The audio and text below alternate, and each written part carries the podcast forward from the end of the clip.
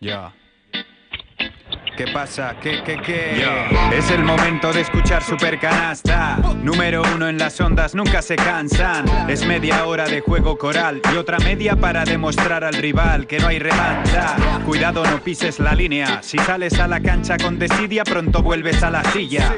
Las cosas claras, sin pelos en la lengua. Lo que damos aquí no te lo venden en la tienda Big y Bad. Neskaiokalari guztientzat Berdintasunaren aldez bazabiz hemendikat Kamisetak izerditan, landa lan astean zehar Eta asteburutan erakutsi behar. Mi técnica para el que busca prensa rosa Para las canchas que se ven por la calle que son de mofa. Amor para el que escucha esto cada fin de Y si no puedes, lo tienes online, programa líder. Supercanasta Supercanasta,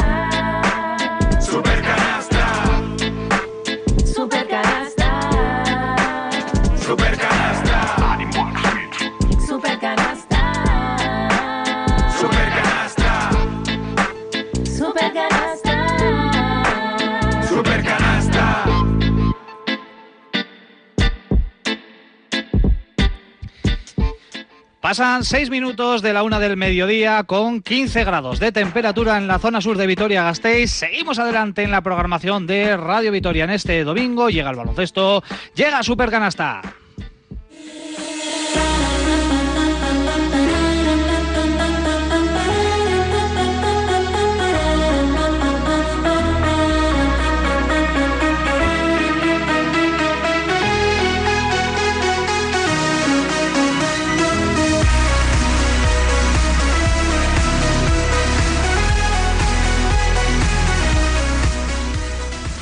Supercanasta. Eguerdión, ¿qué tal? Muy buenos días. Bienvenidos, bienvenidas a Supercanasta. Estamos ya con la tertulia de baloncesto aquí en Radio Vitoria. Un domingo más, tras el paréntesis de la semana pasada, porque en estos momentos te estábamos contando el duelo liguero de Basconia en Tenerife. Así que hoy regresamos y además lo hacemos con algún tema que se nos ha quedado pendiente, ¿eh? porque no queremos que se nos queden en el tintero los balances. Por un lado, el de la Euroliga para Basconia, que eh, llegó a su fin eh, de la manera más cruel posible, podemos decir, no va a disputar los playoffs eh, que arrancan en muy poquitas horas, con cuatro eliminatorias que también vamos a, repasar y comentar, y también el balance de Kuchaban Karaski, que la semana pasada también finalizó su temporada con otro partido que acabó en derrota, aunque eh, hay que decir que las vitorianas ya no tenían opciones matemáticas en esa eh, última jornada de la fase regular para disputar el playoff por el título que también tenemos en marcha para los ocho equipos clasificados. Así que muchas cuestiones que tratar. Hoy es eh, 23 de abril. Les vamos a acompañar, como siempre,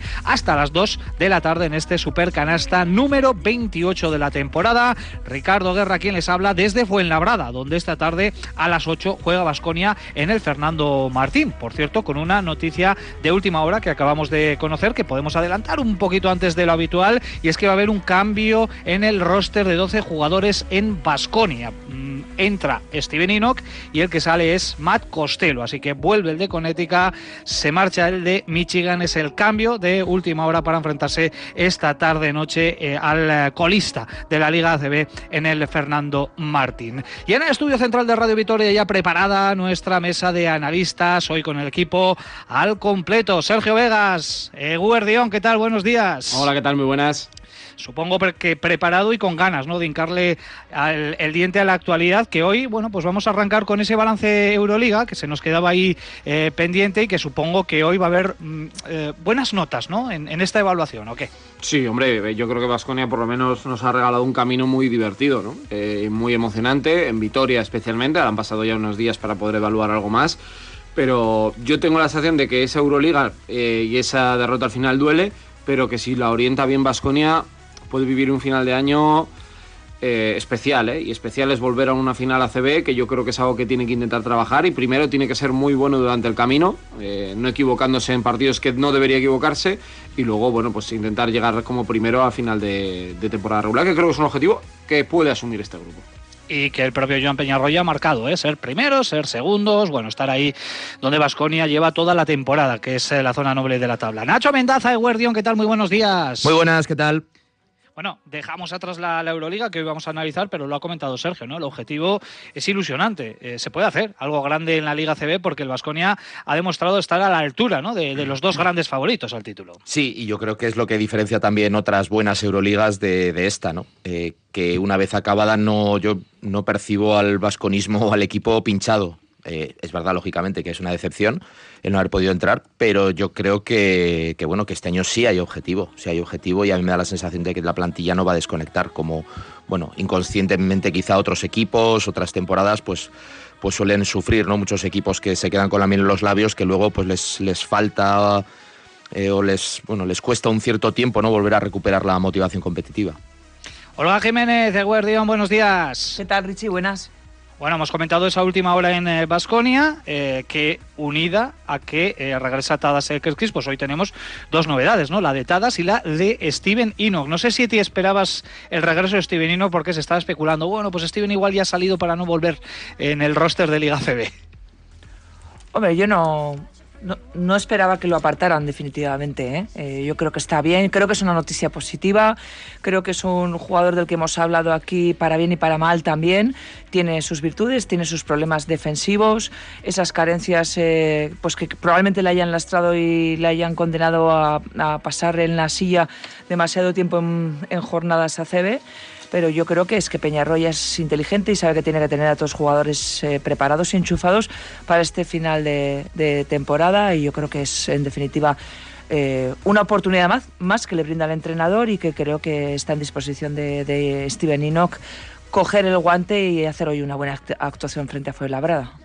Pues es una gran noticia ¿eh? que Vasconia, concretamente Peñarroya, recupere la posibilidad de hacer un descarte eh, de índole técnica, ¿no? Porque eh, ya está Tadas Ekerkis, por tanto, bueno, son 13 jugadores y puede ir ahí jugando en función de, las características del rival y también del momento de forma o de pequeños problemillas físicos que puedan ir apareciendo. Joseba Sánchez de Guardión, ¿qué tal? Muy buenos días. Eh, Guardión, Richie.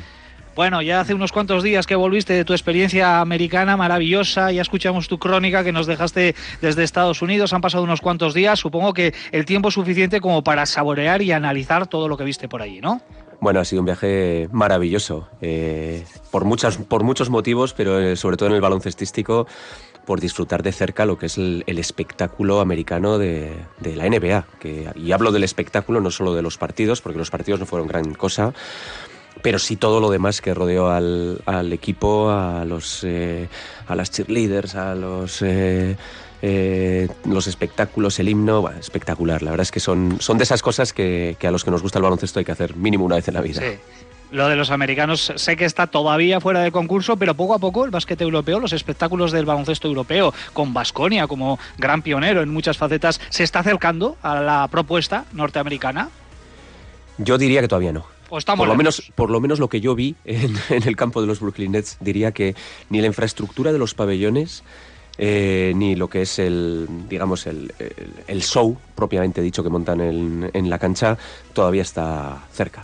Sí que es cierto que aquí hay más ambiente, lo que es un ambiente, pues, en Estados Unidos no vas a ver un pionero, no vas a ver un Buesa encendido, pero lo que es el espectáculo o, el, o la infraestructura o el merchandising, todavía estamos lejos, yo creo.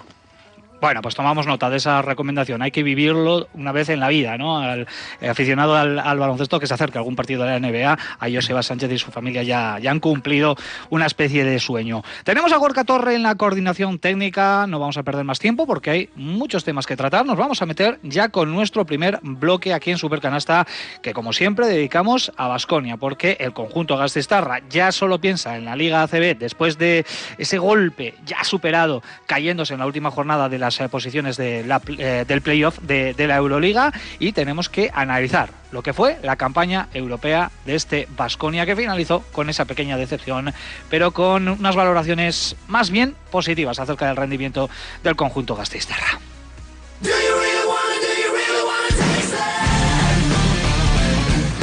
No han sido unos días eh, fáciles después de todo un año compitiendo al nivel que lo ha hecho el equipo en Euroliga pues es evidente que hubo decepción y eso es evidente y eso no, no tenemos la capacidad de tocar un botón y de que eso desaparezca. Al mismo tiempo pues somos conscientes de que, de que esto sigue, de que estamos eh, inmersos en una liga endesa apasionante, de que estamos ahí en la primera posición.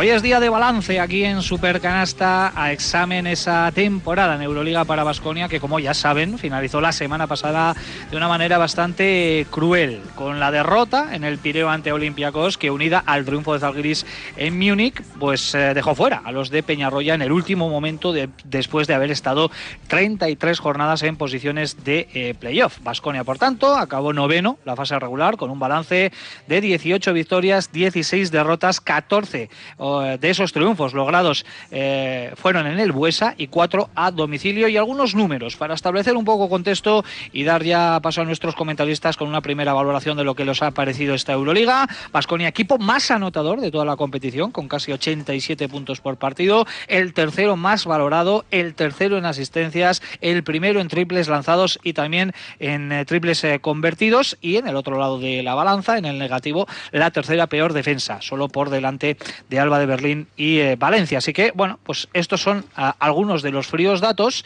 y ahora, compañeros, pues os toca a vosotros ponerle nota al equipo de, esta Euroliga para el conjunto Gastistarra, que acabó mal, pero yo creo que con el paso de los días nos ha ido dejando un mejor sabor de boca, ¿no? Porque el equipo ha vuelto a ilusionar, a ilusionar, perdón, a la afición y eso también es eh, algo muy importante, ¿no? En esta temporada. Sí, yo creo que tiene que partir de dónde estaba el equipo, ¿no? El año pasado eh, era un equipo roto, que daba la sensación de no tener un proyecto, una idea, un camino ¿no? hacia, dónde, hacia dónde tirar. Y lo que hemos visto durante el año es un equipo que ha empezado a construir cimientos sólidos. Con eso no quiere decir que tengas que mantener toda la plantilla, por ejemplo, como ha hecho Unicaja, ¿no? que va a hacer prácticamente con todos sus efectivos, sino que tú ya tienes una idea, un entrenador, un líder, unas opciones de mercado que yo creo son acordes un poco a la, a la historia y política del Vascone y que encajan muy bien un poco con la ciudad bueno, muchas situaciones, ¿no? Eh, la primera vuelta fue de, de sobresaliente muy alto, eh, no fue el matrícula de honor porque se equivocaron en Berlín, que para mí es el partido que les deja fuera. Lo dije el mismo día 5, lo he repetido todas las jornadas que ha perdido fuera de casa y me da rabia que haya sido así, pero realmente creo que ese partido para mí se, confía demasiado el grupo. Para mí luego hay otro hito muy importante que es el tema de Pierre Henry, que no se puede obviar, que para mí deportivamente mata al Vascón en muchos momentos de la temporada y yo también creo que si Pierre Henry hubiera estado, eh, ya sé que es un jugar al Easy, Vasconia no hubiera ni sufrido para ser top 8, no tengo duda. Eh, y luego es cierto que el Vasconia en casa ha sido una pisonadora, nos ha regalado momentos impresionantes, el partido de Efes, el de Fenerbahce, incluso el del Alba, eh, que fue un mal partido, pero, pero que acabó dándonos emoción. Pero fuera ha un equipo Mm, que nos ha generado dudas. Ha generado dudas. Ha tenido tres momentos brillantes, pero la realidad es que había días que tenía que ganar y ha habido días que no ha estado en esos momentos, ¿no? Y yo creo que ahí es algo también fruto seguramente de la inmadurez, fruto también un poco de que este equipo en defensa pues todavía le falta ese colmillo competitivo para cuando llegan momentos clave, lo vimos con la Copa lo hemos visto en estos días, y para mí si alguien se queda simplemente que, que el error fue el Pireo, para mí es el día que menos error hubo. O sea, en el cómo igual sí, porque esperabas el rendimiento de más jugadores, pero como nota global, si hubieran entrado en playoff sobresaliente, como no han entrado, pues un 8,2, un 8,3, eh, claro, notable alto. Como afinan aquí. Yo sí, yo sí. sí, no sé, yo por empezar por la nota, para mí es un notable alto. Es un notable alto, pues por. Mira, yo creo que por. Lo voy a separar en dos la nota, ¿eh? Yo creo que por lo, lo intangible le voy a poner un sobresaliente a la, a la temporada de Vasco en Euroliga y por lo tangible, pues un notable. Yo creo que quedar noveno es un muy buen puesto. Haber estado peleando hasta el último día para, para, entrar entre los ocho primeros. Yo creo que está, está muy bien. Pero bueno, entre sobresaliente y notable, pues notable alto. Mm, yo estoy de acuerdo que ha sido un equipo bipolar en el sentido de que en casa ha sido un, un torbellino. Y no sé qué gestos me están haciendo por aquí. Cosas técnicas para el sonido. Te están desconcentrando. Sí, sí, o sea, yo estoy aquí Con lo difícil que es eso. ¿eh? Concentradísimo. Eh, eso, eh, yo creo que en casa ha sido un torbellino eh, fuera de casa ha un equipo, pues yo te diría que entre los dos o tres peores de la Euroliga, independientemente de que haya ganado en canchas muy complicadas. Y eso, pues al final, entre ese 50-50, pues ha pesado un poquito más el de fuera de casa que el de, el de casa. Pero yo me quedo un poco con el, con el balance general. Creo también, como Sergio, que muchas de las cuestiones de de, pueden ser explicadas por la, por la inexperiencia. Y hemos visto cómo, cómo ha habido partidos que se han escapado pues, pues bueno, porque yo creo que el equipo todavía no estaba suficientemente, estaba todavía un poquito verde, y en especial algunos jugadores. Pero yo creo que el camino que hemos disfrutado, mm, yo creo que ha merecido la pena, ha merecido la pena. Y también digo con otra cosa que ha apuntado Sergio, que es que la imagen que tú proyectas hacia la competición, hacia tus competidores y hacia el resto del continente es muy buena. es muy buena. Y eso hace que el futuro también, pues bueno, eh, lo puedas vivir con cierta tranquilidad, porque de alguna manera Vasconia yo creo que ha, ha sumado mucho en su reputación, más que en lo clasificatorio. No sé si puedo añadir tampoco mucho más, pero quería tirar por ahí, por esa parte de Nacho con la que él cerraba. Eh, sobre todo ha sido una temporada de recuperar el prestigio ¿no? que, se había perdido en las últimas temporadas, la admiración, yo creo que unánime, eh, de todo el baloncesto europeo a este estilo de Peñarroya. Creo que el equipo, para bien y para mal, ha mantenido una manera de jugar que además ha sido muy atractiva y que estoy convencida de que ha sumado adeptos y que además ha cimentado sobre todo su posición, su pelea y esa, esa opción que ha tenido de estar en top 8 en su trabajo en el Bues Arena. Eh, probablemente o seguramente no eh, el pero está en los partidos de fuera, pero para mí también el hecho de haber mm, barrido mm, de la pista literalmente a casi todos sus rivales en el Bues Arena creo que también tiene otro punto importante y es como ha sumado eh, adeptos y aficionados, ¿no? Yo creo que de nuevo la afición del Vasconia se siente orgullosa de, su equipo, se siente mm, en comunión, eh, pues esas sensaciones que teníamos hace años que se fueron disipando por diferentes proyectos fallidos, pero que esta vez de la mano de Peñarroya, el líder indiscutible de, este eh, proyecto, que además eh, con un estilo firme, propio y distinguido ha sabido inculcar a sus jugadores lo que quiere y lo que se ha visto y se ha plasmado en, pista. Notas, pues yo creo que todos vamos a ser más o menos parecidos, ¿no? Claro que sí, un, notable, un sobresaliente. Yo sería generosa, ocho y medio, pues ocho y medio. Hasta incluso pondría el sobresaliente porque quedar noveno en esta Euroliga tan competida y con unos equipos de tantísima calidad, creo que, que es dificilísimo y el Vasconia lo ha logrado manteniendo incluso una opción viva y real, dependiendo de sí mismo en la última jornada, en la cancha de, bueno, pues el, gran favorito a llevarse el título final, ¿no? Pues poco más que añadir, la verdad. Yo coincido un poco con todo lo que habéis planteado. Eh, sí que creo que no podemos valorar un solo Vasconia, como decía Nacho es un equipo bipolar, pero, pero no solo bipolar por fuera casa, sino bipolar en el sentido de que hemos visto dos Vasconias, un Vasconia con Pierre Henry y un Vasconia sin Pierre Henry en la última, en la última fase. Eh, no tengo ninguna duda de que si Pierre Henry eh, hubiese seguido en el equipo, este equipo estaría ahora preparando el playoff contra, pues probablemente no contra Olympiacos, sino bastante más arriba porque es que me da igual cualquiera de los partidos que nos ha dejado fuera. Es que hablabais de Alba, pero Alba, eh, Asbel, Bayer, eh, Panathinaikos. incluso en casa con, con, con Mónaco, ese partido. Bueno, eh, pero es lo que hay. Cuando se habla de la justicia o la injusticia del deporte me parece ridículo. Es justo, eh, es justo que vas con este fuera porque el equipo que se ha metido tiene un partido más ganado que nosotros, con lo cual la justicia está, está ahí y es evidente.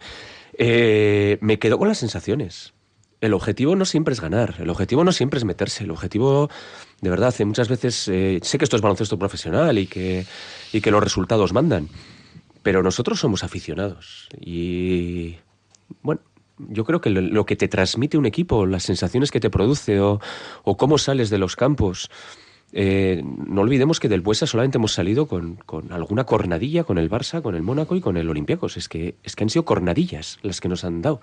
Y cornadillas además de decir, bueno, pues, pues lo hemos intentado hasta el final no hemos podido. El resto han sido alegrías. Ha sido todo alegría. Todo alegría con, auténticas exhibiciones. Recuerdo la del Madrid, Efes, eh, Fenerbahce, muchas. Con lo cual, pues eh, cuando un equipo lo da todo y te hace sentir como nos ha hecho sentir este Vasconia, pues yo estoy con Olga, yo también soy generoso. Yo le doy el sobresaliente a este equipo.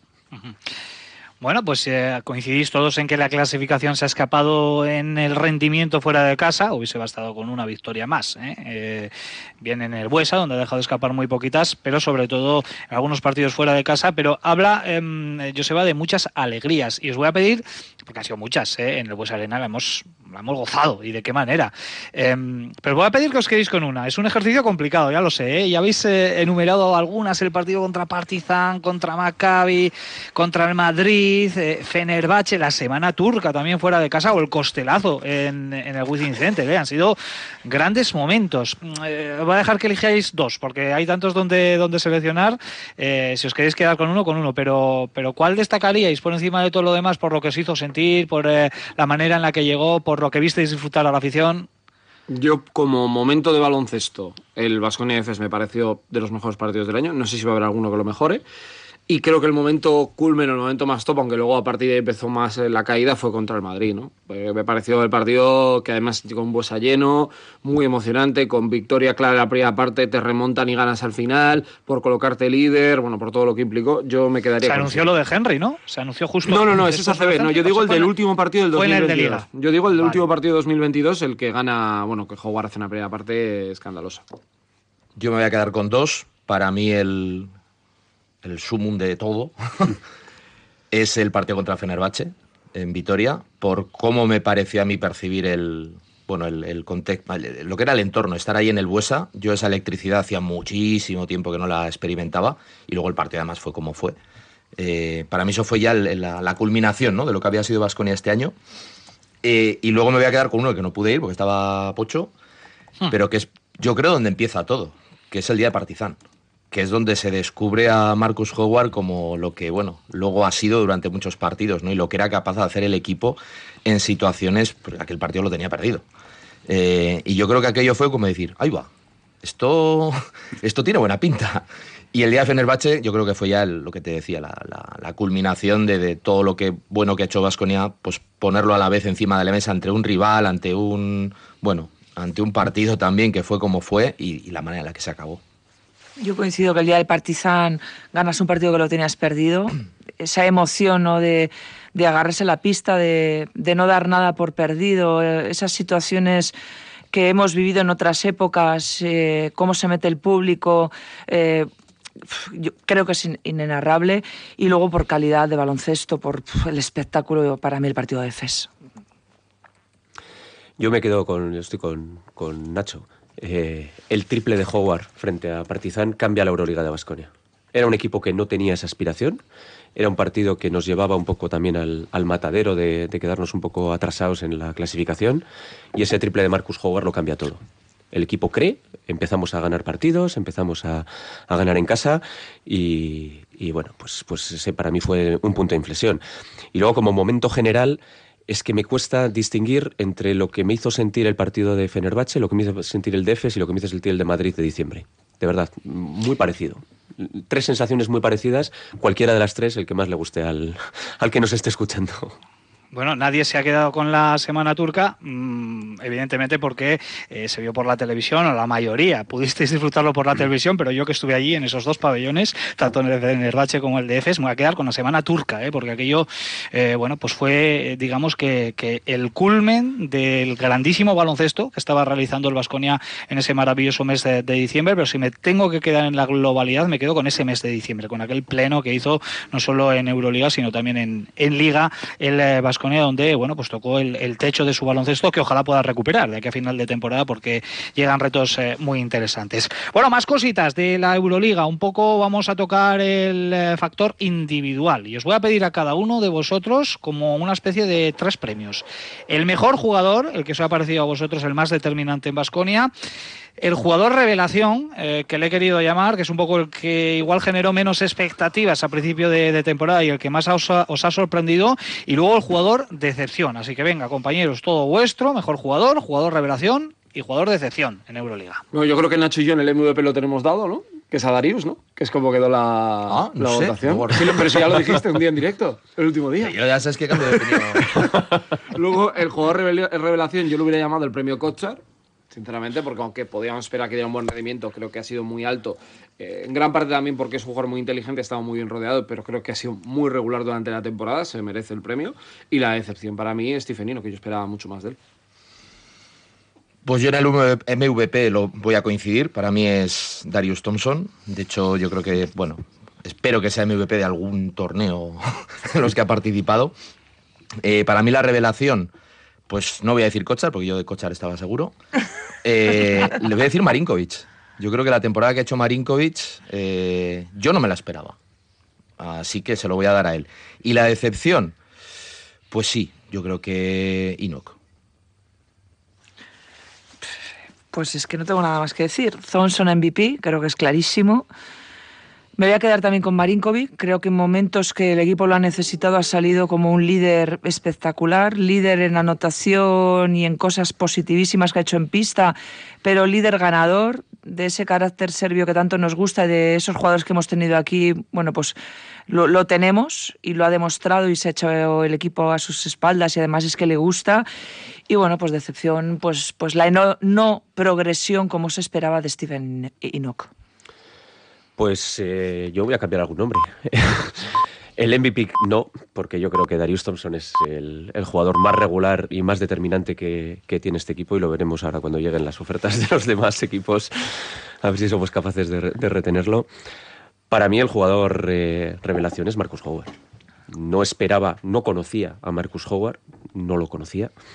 Y pese a que algún partido sí que ha sido eh, muy irregular y esperábamos más de él, es que sus momentos brillantes son lo más divertido que he visto en el Buesa en muchísimo tiempo. Esos momentos cuando él va corriendo el campo y se va a parar a tirar el triple, que ya estás de pie antes de que lo tire, para mí me han, despertado sensaciones que tenía olvidadas, es verdad, Marcus Howard.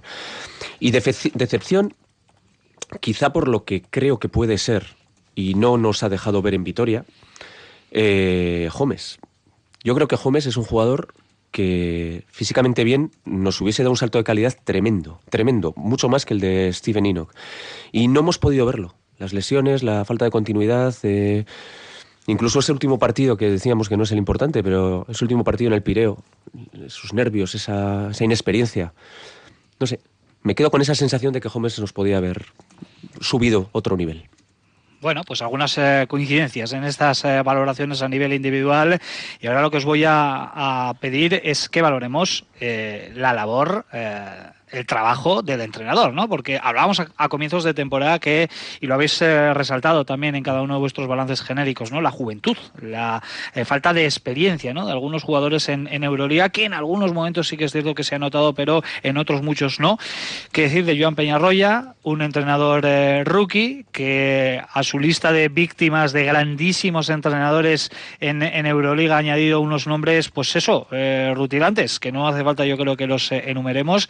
Así que venga, a examen también lo que ha hecho Joan Peñarroya, que se ha quedado él, lógicamente, quizás el más decepcionado de todos por no haber podido entrar en el eh, top 8, pero como técnico debutante, la verdad es que ha dado mucho juego y ha dado mucho que hablar. Mucho, mucho, la verdad. Eh, fíjate, Max Vitti se ha entrado también como debutante y Mumbrú estuvo compitiendo hasta las últimas jornadas también como técnicos que estrenaban en la competición. Creo que ha podido implantar su estilo de juego, lo cual nunca es sencillo. Ha pasado un mes de noviembre que en Vitoria tampoco es fácil ha hecho un equipo muy reconocible en cuanto al juego, que esto para mí es algo que se evalúa mucho. Yo a mí siempre me gusta dividir un poco entrenadores en los que, bueno, gestionan, los que generan más a veces dificultades que cosas positivas y gente que notas mucho, ¿no? La, la mano de un entrenador. Y yo creo que él está un poco en ese grupo. ¿Se ha podido equivocar? Claro, como todo el mundo, pero se equivoca en cosas normales, ¿no? Y su discurso me ha parecido siempre más o menos eh, normal, con un discurso baloncestístico, coherente. Eh, ha sabido gestionar un momento muy complejo, ¿eh? como el tema de, Henry, ya no solo en lo deportivo, sino a nivel grupal. Y ojalá puedan terminar de verdad con, la guinda para ponerle un sobresaliente que sería la CB.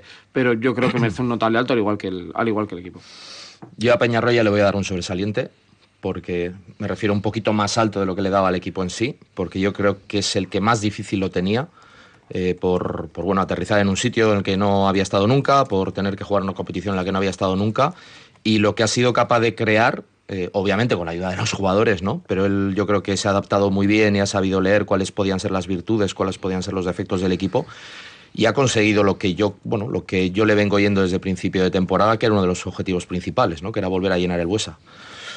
Y, y, creo que lo ha hecho y de qué manera, ¿no? El equipo le ha dado una identidad, eh, creo que parte, o muy buena, eh, muy buena parte de la identidad que tiene el equipo viene de Peñarroya, no por lo que él aporte directamente, sino por lo que él ha sido capaz de eh, potenciar que los jugadores se expresaran en pista de la manera que ellos son. Y ese trabajo es muy difícil cuando tú estás jugando una competición tan exigente como Euroliga y como comentaba Sergio, cuando sabes que, bueno, en Vitoria no suele haber muchas segundas oportunidades en una misma temporada para un entrenador. Entonces yo en ese aspecto, independientemente que luego el equipo haya, haya bueno, se haya, se haya clasificado, no se haya clasificado, fuera de casa, dentro de casa, bueno, lo que sea, pero yo me quedo con un poquito más el, concepto, ¿no? Y en, y en, ese concepto yo creo que eh, Peñarroya ha hecho un trabajo excelente. Bueno, yo por ser coherente también con la nota que le he dado al equipo, pues notable alto sobresaliente, pero por la misma eh, razón. Yo creo que él sabía la plaza a la que venía, pero tenía ganas de venir aquí, que eso es un punto de partida muy importante. y sobre todo y muy difícil es ganarse la confianza de quien la ha contratado, porque en este, en este club ya sabemos lo que ocurre como bien decía Sergio, con el mes de noviembre fatídico, donde han caído tantísimos entrenadores de, bueno, pues de mucha talla y de mucha bagaje en, en, la ciudad y en el club y en la entidad. Y él se ha sabido ganar el respeto de José Anquerejeta, que es muy complicado. Yo creo que eso es pues un aval para, para él, pero no por nada, ni por hablar, ni por vender motos, porque no las vende, sino por plasmar en pista lo que hemos visto. Eh, su trabajo se plasma en pista, tiene la habilidad de trasladar a sus jugadores lo que quiere y sus jugadores de entenderle, que en muchas situaciones eso no ocurre pues porque, pues porque no tienes esa capacidad y él sí que la tiene y yo creo que además eh, ha sabido gestionar bien también a, la plantilla. Hablamos ya de Kurux y de Rayeste como dos integrantes más. Eh, ya no nos paramos un poco a decir aquello de los canteranos y tal y cual y los de formación no, bueno, pues forman parte de la rotación, con más menos minutos, pero están y yo creo que también es un, logro para, para el propio Peñarroya que ha sabido integrar también a estos jugadores y que se sientan también partícipes. Y, sobre todo ese estilo también propio que yo decía también al inicio, eh, que, lo hemos visto eh, en pistas y que por supuesto notable alto sobresaliente. Yo le doy un, un sobresaliente cum laude a Peñarroya. Eh, lo primero por su honestidad. Nos prometió cosas y las ha cumplido todas. Nos prometió que el equipo iba a pelear hasta el último día por entrar al top 8 y lo ha, y lo ha cumplido. Nos prometió traer gente al Buesa y la ha traído. Nos prometió que la gente en el Buesa se iba a divertir y se está divirtiendo. Y bueno, los resultados de la Euroliga están ahí, pero no olvidemos que en esta Euroliga tan salvaje y con los resultados y el juego que nos ha dado Vasconia, eh, ha conseguido que el equipo en la Liga CB esté líder. Ahora mismo es líder, empatado con el Barça. Es decir, no ha descuidado en ningún momento, ha sido capaz de dosificar a todos sus jugadores eh, para que lleguen todos frescos y para que yo creo que la ausencia de lesiones eh, tiene mucho que ver con, cómo ha rotado el equipo Peñarroya durante todo el año. Y ahora mismo mmm, tú ves los, lo que queda del Vasconia después de la Euroliga y ves un equipo fresco y ves un equipo preparado para competir por la Liga. Sobresaliente. Ojalá se quede muchos años, Joan Peñarroya. Es carácter Vasconia. Bueno, pues eh, buena nota también para el entrenador, como no podía de ser de otra manera, acorde con eh, lo que ha enseñado el equipo. Pero el gran motor, sin duda, es el entrenador y no nos queremos olvidar del cuerpo técnico, eh, de los que le acompañan, que la verdad han hecho una labor excepcional y, por supuesto, también hay que recordar a los aficionados. Eh. Esta misma semana la Euroliga ha dado a conocer de forma oficial cuál ha sido la media de asistencia en cada uno de los pabellones y Vasconia ha sido el octavo que más eh, aficionados de media ha registrado en el Bues Arena con prácticamente 9.000 espectadores, eh, 8.911, lo cual también es un dato y era el principal objetivo, uno de ellos por lo menos que el día de su presentación Joan Peñarroya argumentó en esa comparecencia.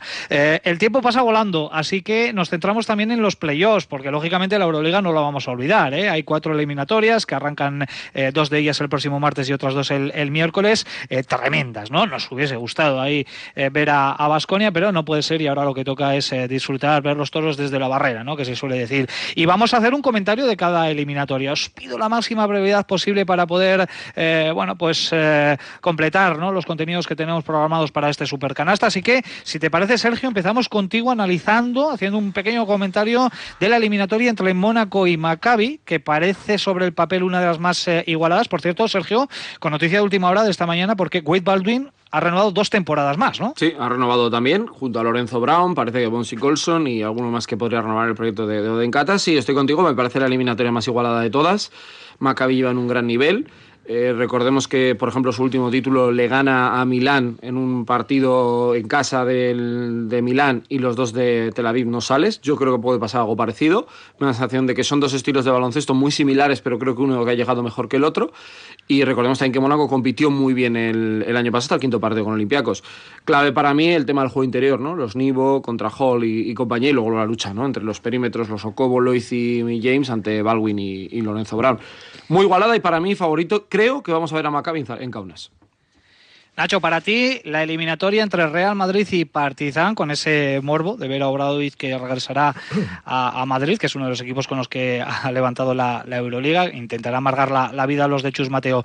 Eh, ¿Claro favorito el Real Madrid u ojo a Partizan? Mm, no veo claros favoritos casi en ninguna eliminatoria y en esta tampoco. Al final es el equipo con más títulos, el Madrid, contra el entrenador con más títulos, que es Obradovic. Y yo creo que es... eh, a ver, aquí la experiencia yo creo que va a ser muy importante. Y el Madrid tiene mucha experiencia en sus jugadores en la plantilla, porque han jugado un montón de partidos de playoff, muchos campeones de Euroliga, eh, pero Partizan tiene muchísima más experiencia en el banquillo. Y en estos partidos de tanta tensión, Obradovic Obradovic es un entrenador que sabemos que es capaz de improvisar. En el primer cuarto él se le ocurre algo, ve algo y te puede cambiar. Y ahí creo que sí, tal y como he visto este año al Madrid, le veo vulnerable en el sentido de no saber muy bien cuando tiene que utilizar un plan B, elegirlo. Eh, pero aún así, lógicamente, Madrid tiene tres partidos en casa, tiene yo creo que mejor plantilla que, que Partizan, pero aquí vamos a ver los intangibles, qué, qué chispita le pueden dar al, al playoff. Diría que Madrid, pero 3-2.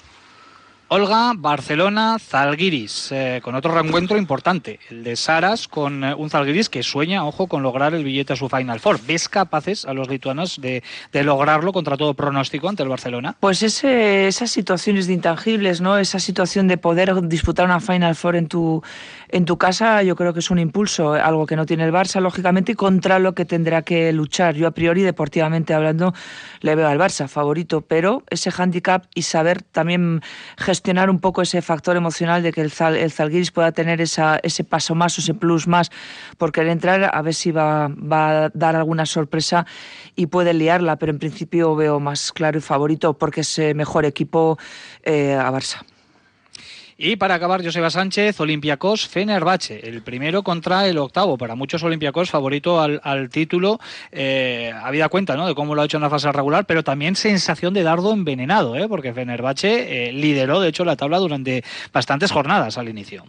Por miseria estarán pensando por, por Grecia de quedar primeros en la liga regular y que te toque perdido? enfrentarte a Itudes, efectivamente. Eh, la veo muy abierta, de verdad, la veo muy abierta. Yo creo que Fenerbahce con Itudis pues es una situación parecida a la que tiene eh, la que ha comentado antes Nacho de, Partizan con Obradovic, con la diferencia de que estos tienen mucho más. Estos tienen mucho más. Entonces, bueno, en principio favorito, mm, pues por jugar en casa podría ser Olympiacos, pero por poco más, ¿eh? Yo veo una eliminatoria muy abierta. Pues la próxima semana, concretamente el martes, tenemos eh, el primer partido de dos eliminatorias, a las ocho y cuarto la de Mónaco y Maccabi y a las nueve menos cuarto la del Real Madrid y Partizan. Y el miércoles los primeros partidos a las ocho eh, de la serie entre Barcelona y Zalgiris y a las nueve menos cuarto esa serie ya comentada entre Olympiacos y Fenerbahce. Dejamos a un lado la Euroliga, hablaremos por supuesto la próxima semana de lo que ha sucedido en estos dos primeros partidos de estos playoffs eh, de cuartos que se presentan desde luego apasionantes. Y ahora nos ponemos como siempre, el traje de la Liga CB con 18 minutos para las dos, porque es el único e ilusionante objetivo que tiene ahora mismo por delante el conjunto de Basconia.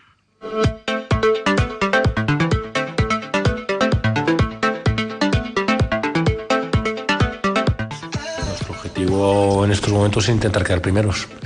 Y si no podemos quedar primeros, quedar segundos. Mm, Pero es evidente que ese es el objetivo real del equipo en estos momentos. Mm, Pero sin descuidar que a veces quedar primero o quedar segundo mm, está muy bien porque ha- habla de que ha sido el mejor equipo en la liga regular, pero nuestro deporte eh, es importante llegar bien al playoff. Ahora que no vamos a jugar playoff eh, de Euroliga, pues es un momento en el que tenemos que eh, rearmarnos, tenemos que cambiar parte de la programación para intentar llegar lo mejor posible pues a ese momento de los playoffs.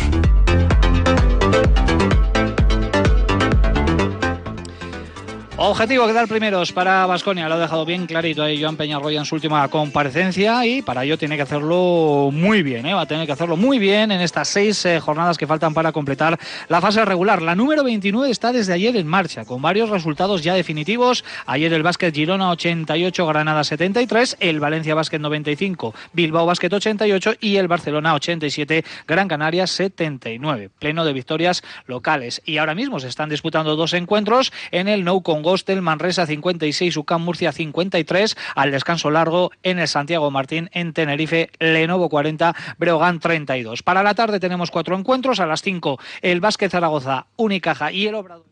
Al Betis, a las 6 el Juventud Real Madrid y a las 8 el Fuenlabrada Basconia. Compañeros, ¿cómo veis este partido? Recordamos la eh, novedad que comentábamos al inicio del eh, programa y es que Steven Enoch eh, vuelve al roster de la Liga ACB y el que se cae es Matt Costello y también está Talas Sedekerskis. Yo creo que esta es la gran novedad, la gran noticia positiva para Basconia de cara al partido de esta tarde. Supongo que irá entrando poco a poco, pero que vuelva a Talas es importante. A mí es lo que más me ilusiona del partido. Vasconia no se puede equivocar, tiene que sacarlo sí o sí. Eh, es un rival que le ganó hace poco a, Bilbao, pero que ha demostrado que ahora mismo es el candidato más claro a descender. Y yo creo que hoy Vascones, si juega a un nivel mental de estar predispuesto a sacar el partido eh, óptimo, ganará sin demasiadas dificultades y podrá meter a jugadores para que busquen esa oportunidad, como el otro día hizo Heidegger en el partido ante ¿no? que lo ha aprovechado. Si no, a sufrir, pero yo creo que este equipo no me da la sensación de que se vaya a salir del carril el día de hoy. Sí, bueno, hay que recordar cómo fue el partido contra Fuenlabrada en Vitoria, ¿no? que tuvo que ser una remontada en la segunda mitad de las también de los momentos a recordar ¿no? en, en esta 2022-2023. Yo creo que Vasconia es muy superior sobre el papel, espero que también sobre la cancha. Creo que la vuelta, la vuelta a también es uno de los razones o uno de los factores por los que Peñarroya decide quitar a Costello, decir, bueno, vamos a darle descanso porque el papel de Costello como cuatro lo puedo acertadas o por lo menos yo creo que puede ser una de esas las razones y eso también me haría pensar que Tadas está ya pues eso para, para aportar ¿no? Y, y, creo que hoy pues el partido son más cosas ¿no? que simplemente el resultado y por ejemplo es una de estas ¿no? es el ir un poco en la línea de lo que decía Peñarroya ir construyendo para que cuando llegue el momento de la verdad pues bueno independientemente de qué puesto arranques que tú tengas toda la maquinaria preparada bueno, Olga, lo mismo. a vosotros eh, ah, os, pregunto, no por Fuenlabrada, eh, para tocar también ese tema, por lo que ha comentado Joan Peñarroya, ¿no? que yo creo que al final es eh, el objetivo que todos, no exigirle, pero sí marcarle a, este Vasconia que ha estado desde la jornada 4, porque hay un par de partidos al inicio en la, en la zona de, de arriba. ¿Lo veis factible? Calendario de Vasconia, fuera de casa, Fuenlabrada, Juventud y Girona. En casa Breogán, Gran Canaria y Barcelona. Esta va a ser la penúltima jornada y da la sensación de que ahí se pueden decidir muchas cosas. ¿Capacitado Vasconia para ser campeón de la fase regular de la Liga CB? Sí. Se la va a jugar, creo, se la va a jugar con el Barcelona y sobre todo no tiene que equivocarse en el resto de partidos. Porque has mencionado los, los partidos de Basconia, pero si analizamos los de Barcelona, Barcelona tiene Betis, Fuenlabrada, Mombus, Obradoiro y UCAM Murcia, aparte del de Basconia. Yo creo que Barcelona no se va a equivocar y el partido de Vitoria puede ser un, un si Vasconia no se equivoca, pues puede ser una final por ese por ese primer puesto. Una final, además, que te puede, si la pierdes, te puede bajar al, tercero. O sea que, partido muy importante, pero por supuesto que está capacitado Vasconia. Ahora con un partido por semana, bueno, salvo la jornada doble que hay dentro de una semana, pues eh, perfectamente. Yo creo que además es positivo tener un objetivo ambicioso para que al, menos el equipo no se deje llevar en lo que, resta de, de, fase regular, plantearte también un objetivo, que el equipo tenga hambre y que, bueno, pues que esté transcurrir hasta probablemente si no te equivocas por el camino donde te la juegas con el Barça, eh, cada uno de los jugadores lo sientan como una oportunidad, ¿no? Mm, buenísima desde luego la noticia del regreso de Tadas y bueno, pues la incorporación de Ino como la enésima oportunidad. El otro día fue Heidegger el que se reivindicó y bueno, pues yo creo que espera a Peñarroya que algún jugador más dé un paso hacia adelante.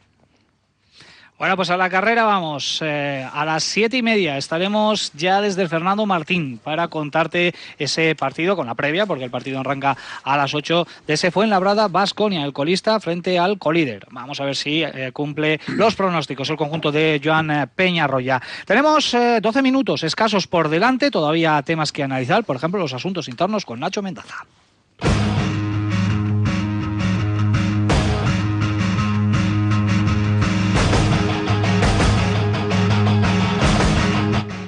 Pues nos vamos a China. Yo sé que ha ido a Estados Unidos, pero yo os llevo ya a China, porque, bueno, esta historia, igual ya la habéis leído, ¿eh? porque es de hace ya unos días, ya ha causado bastante revuelo, me puso sobre la pista Sergio. Eh, bueno, han descalificado a dos equipos, a los Shanghai Sharks y a los Jiangsu Dragons, en medio de los playoffs, después de que la serie de octavos entre ambos acabara 2 a 1 a, favor de los Shanghai Sharks, porque por lo visto eh, hay sospechas, bueno, sospechas y hay condena ya, porque los han echado, me refiero a los dos equipos de amaño.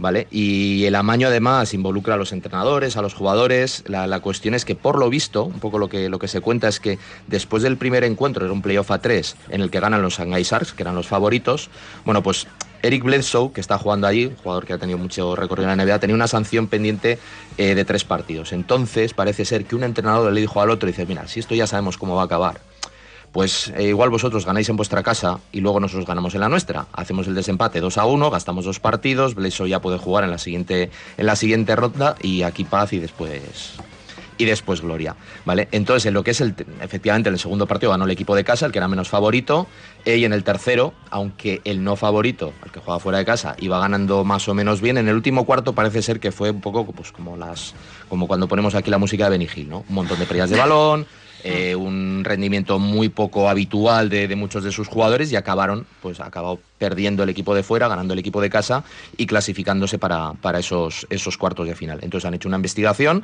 la Liga China, que además está presidida por Yao Min, y han decidido, pues bueno, meterles un puro bastante importante en cuanto a pasta, eh, echarles a los dos equipos de la, eh, de la competición y a los entrenadores, que parece que son un poco los instigadores, les han sancionado con varios años de, suspensión de no poder entrenar. Así que la broma pues parece que les ha salido les ha salido cara a los a los chinos. Espabila para otra vez, esto se dice en mi pueblo bastante. Ya verás cómo esto no, no lo repiten ni ellos ni, ni el resto de, equipos porque no se han dado con chiquitas ahí en la, en la Liga China. Venga, eh, abrimos tiempo para hablar unos minutitos de baloncesto eh, femenino porque también tenemos eh, que dar carpetazo aquí en Supercanasta a la temporada de Araski, que finalizó, podemos decir que con sabor agridulce, ¿no? Dulce porque se logró con creces el objetivo prioritario de la permanencia, agrio porque en la segunda vuelta pues no pudo mantener el nivel lo suficiente como para amarrar una posición en el eh, playoff. Así que Olga Joseba, balance del curso de Cuchabán Karaski, décima plaza en fase regular, permanencia holgada, disputando la Copa, pero sin playoff por el título que se escapó en las últimas jornadas. Bueno, yo me repito con lo que dije en la valoración en el programa anterior, eh, le doy un notable al equipo, lo que nos ha hecho vivir en la primera parte pues yo creo que ha sido histórico esta temporada, ganando en canchas como Valencia, eh, como Girona, eh, ganando en Vitoria Zaragoza, a la, postre campeón de, la Copa de la Reina. Mata gigantes, ¿no? Eh, creo que le ha faltado un poco de gasolina o de punch final en la segunda vuelta, donde solo ha logrado cuatro victorias. Disputó la Copa de la Reina no con no las mejores condiciones físicas de Tanaya Atkinson, que yo creo que eso lo ha notado el equipo, y llegaron los partidos en los que tenías que meterte en el playoff frente a Barça y luego ya sin opciones frente a Benvibre, perdiéndolos. Mm, eh, y frente a Cádiz la SEU también, perdón. No obstante, y dado un poco como, como, ha manejado este grupo tan corto y limitado, con muchos problemas físicos que te enteras un poco, no porque los hagan públicos, sino porque luego hablando con jugadoras sabes que juegan con dolor durante muchos meses, pues, pues un, un notable es verdad que con el sabor agridulce de no disfrutarlas en, en playoff, pero hay que ser justos. Sí, yo también creo que ha sido un año divertido. Yo creo que nos hemos divertido viendo que este año. Eh, se les ha hecho muy larga la liga, porque era una plantilla corta, ya lo sabíamos desde el principio, aunque Chatrice White la amplió muchísimo cuando llegó, yo creo que fue un, auténtico acierto su fichaje, pero se les ha hecho muy larga y la lesión de Tanaya final pues ha hecho muchísimo daño a las, ambiciones de un equipo que podía haber jugado el playoff y que se quedó a, las puertas, pues un poco como Vasconia en la, en la Euroliga. Pero yo creo que ha sido un año divertido, un año que se han cumplido objetivos, un año que nos ha hecho divertirnos y, ahora a ver cómo, cómo, cómo se rearma Araski porque no lo va a tener fácil. Eh, está por ver si Tanay Atkinson probablemente no siga el año que viene. Eh, habrá que ver si el equipo es capaz de mantener a Chelo Alarcón. Eh, Chatris White ya ha dicho que deja el baloncesto. Bueno, eh, habrá que ver cómo, cómo vuelve a armar otro proyecto pero seguro que nos vamos a divertir. Una pena que no se pudiese poner ese gran broche a disputar los playoffs, playoffs que por otra parte ya están en marcha, esos cuartos de final con eliminatorias a ida y vuelta. Ahora mismo está en juego el partido de vuelta entre Zaragoza y Guernica. Ganó el conjunto vizcaíno por 6 en el partido de ida y a falta de 10 minutos está ganando por 15. Zaragoza, eh, todo apunta que las campeonas de Copa le van a dar la vuelta a esa eliminatoria, aunque todavía restan 10 minutos por delante. Por la tarde se disputan también los segundos partidos de, la, eh, de las eliminatorias entre Valencia Y Estudiantes, Valencia que defiende una ventaja de dos puntos. Em, a las siete y media el Girona-Barcelona, ganó por seis el Girona en el partido de ida, y a las nueve Perfumerías Cádiz-Laseu, las Almantinas que ganaron por 37. ¿eh? El Perfumerías Avenida que, bueno, pues salvo hecatombe absoluta, estará en la ronda de semifinales. Eh, Olga, mm, sé que es una liga súper abierta. En la Copa quedó completamente demostrado. ¿Quiénes son las favoritas? Pues mira, a mí me preocupa un poco el estado físico en el que llega Valencia. Eh, yo creo que hay jugadores que además lo han dicho abiertamente, que el minutaje empieza a pesar en las piernas. El problema de lesiones de Girona hace mella y yo creo que Perfumerías, gran favorito a todo, y después de no haber logrado el título de la Copa, va por todas. No se puede ir esta temporada en blanco. Para mí el gran favorito es Perfumerías Avenida. Joseba, brevemente.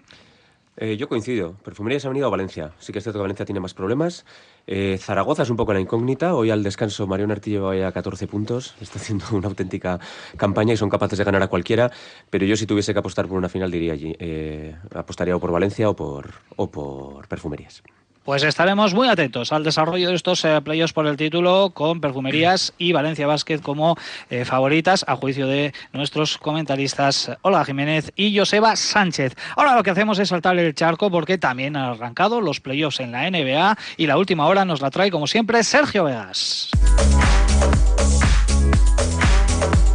Y unos playoffs de la NBA absolutamente apasionantes donde, por ejemplo, los Sixers han barrido 4-0 a los Nets y ya están en la siguiente ronda. Por cierto, aquí hubo un, Joel Embiid con un cable cruzado, ya iremos contando este tema más cosas. LeBron James lideró a los Lakers 2-1 ante Memphis, casualidad que ha hecho uno de los mejores partidos de los últimos meses después de escuchar a Dylan Brooks decir en una zona mixta, me da igual, LeBron está viejo. Bueno, pues eh, ya sabes lo que pasa. Hasta que nadie me mete 40 no le respeto. Efectivamente. Los Suns 3-1 contra los Clippers, el susto de Giannis Antetokounmpo por una caída en el primer partido ante Miami Heat, la ha dejado fuera del segundo y el tercer partido. Y una de las series que a mí más me está gustando es el regreso de los Sacramento Kings a los eh, playoffs ante los Warriors, con uno de los momentos más sucios de los últimos tiempos, la patada de Draymond Green a Sabonis, que sinceramente sancionable con un solo partido me ha parecido demasiado poco. En cuanto a premios, Nick Nurse, por cierto, antes de nada, despedido de los Raptors, que fue campeón en NBA, pero Mike Brown, entrenador del año con los Kings, también está por ahí Jordi Fernández. Mejor sexto hombre, Malcolm Brogdon, jugador de Boston. Y Jaren Jackson Jr. vuelve a ser mejor defensor en este caso para Memphis, lo hizo Mark en su día, lo hace con eh, la franquicia de Memphis eh, Grizzlies. Perfecto, Sergio Vegas. Vamos con nuestro broche habitual aquí en Supercanasta, con la técnica y el 2 más 1.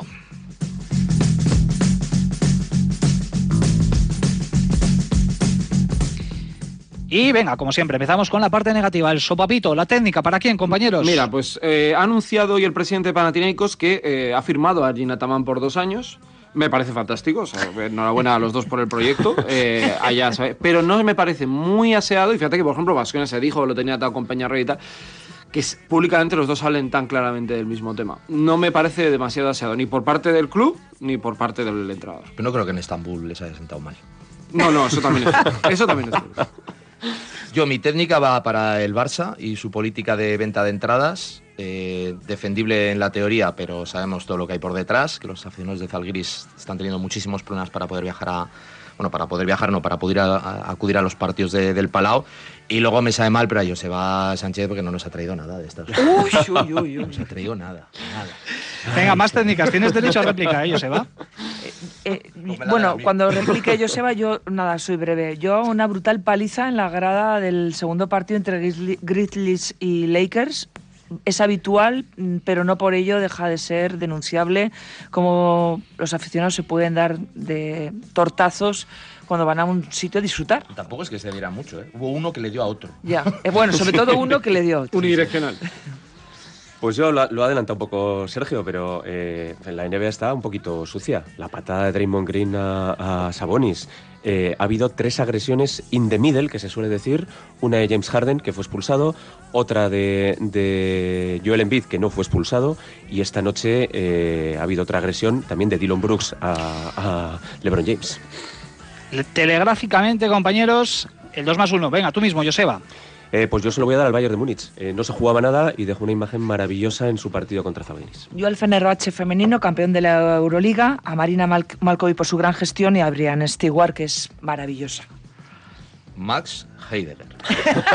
pues yo a Mikael Yelaval, que sufrió un ictus el otro día y bueno, pues está recuperada, así que desde aquí un abrazo enorme para él. Bueno, pues yo añado dos más uno y un eh, recuerdo más sentido para el, eh, toda la familia del periodismo deportivo guipuzcoano y vasco, ¿eh? porque hoy hemos despertado con una noticia fatal, vaya racha que llevamos con el fallecimiento de Iñaki de Mújica, ¿eh?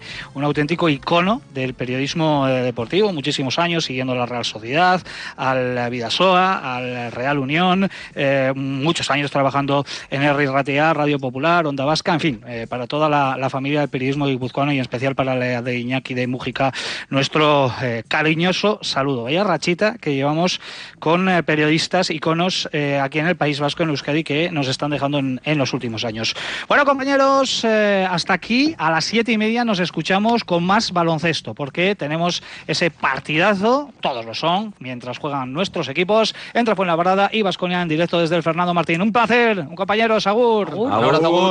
Y a los oyentes, a las dos y media, de la mano de Rafa Ortego, toda la actualidad deportiva. Por supuesto, también trataremos, haremos previa de, de, ese encuentro del Fernando Martín.